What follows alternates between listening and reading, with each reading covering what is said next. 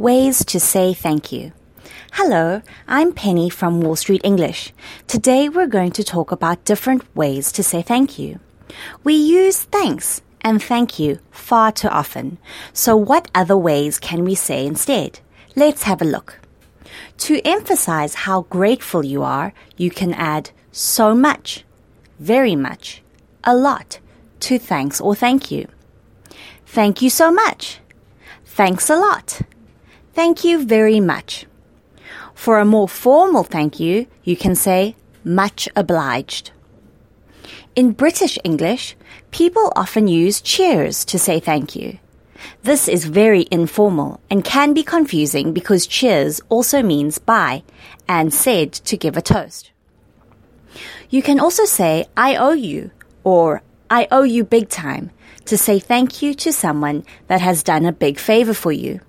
This means that you are going to do them a big favor one day to make up for it.